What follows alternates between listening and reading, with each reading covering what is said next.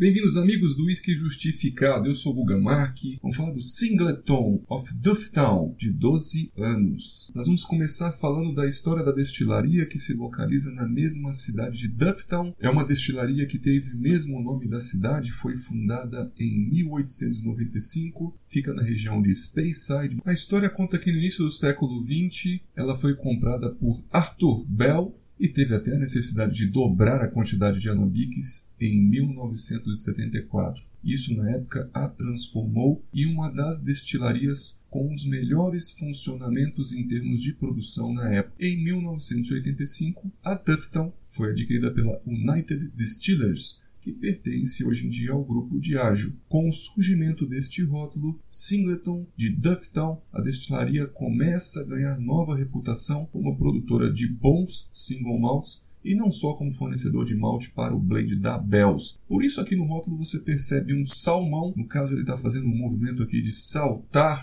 assim como os peixes fazem no movimento rir acima, e eles falam como um slogan no próprio site que a Dufftown sempre segue o próprio caminho, mostra que eles voltaram aí a lutar contra a correnteza e a engarrafar o seu próprio single malt e é uma tentativa aí de se destacar no mercado de single malts e não só como um produtor para compor o blend da Bells. A cidade de Dufftown também tem uma particularidade que possui a maior concentração de destilarias do mundo, abrigando também as destilarias como Morlack, a Glenfiddich Balvenie, Convalmore, Glendullan e Kininvie, basicamente sete contando com a Dufftown. E a capacidade de produção desta cidade é imensa, transformando-a em uma das cidades mais poderosas da indústria do whisky e dizem que levanta mais capital para o governo britânico per capita do que qualquer outro lugar do país. Resumão, o aspecto geral dele é um frutado cítrico, potente ácido e caramelado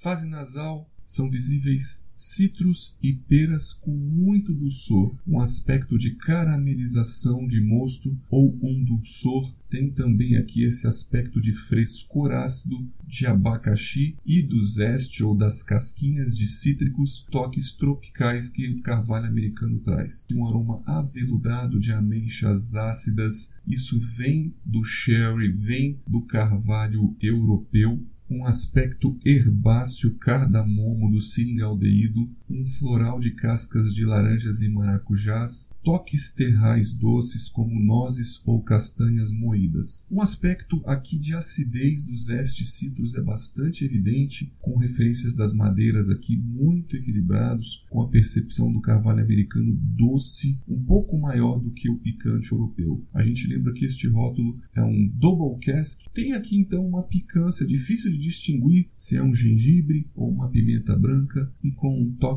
de anis. Mel de laranjeiras é visível bastante hidratado, bastante diluído, e o álcool ele é visível, mas não é um álcool agressivo, não é lacrimejante, ele está aqui também associado àquele frescor ácido cítrico peculiar e com uma sustentação do seringaldeído, do cardamomo e do anis. Tem leveza nasal, tem dulçor ácido citrus e um caramelo branco com fruta ácida fermentada, lembrando o zéster da bergamota. Então vejam vocês que ele é complexo nasal, mas ele consegue ser sintetizado com esses citros e caramelado. Como é a fase bucal do Singleton, 12 anos? Dufftown, na boca tem um peso médio a leve, uma oleosidade média com presença boa de boca, não é agressivo, é bem palatável. Você percebe aquele dulçor caramelizado, tem uma salivação mais ácida no início, e picante, uma presença grande de frutas que deixa ele bastante agradável na boca e um mínimo amargor e acidez que acaba às vezes bombando aqui, lembrando as cascas ou os éster das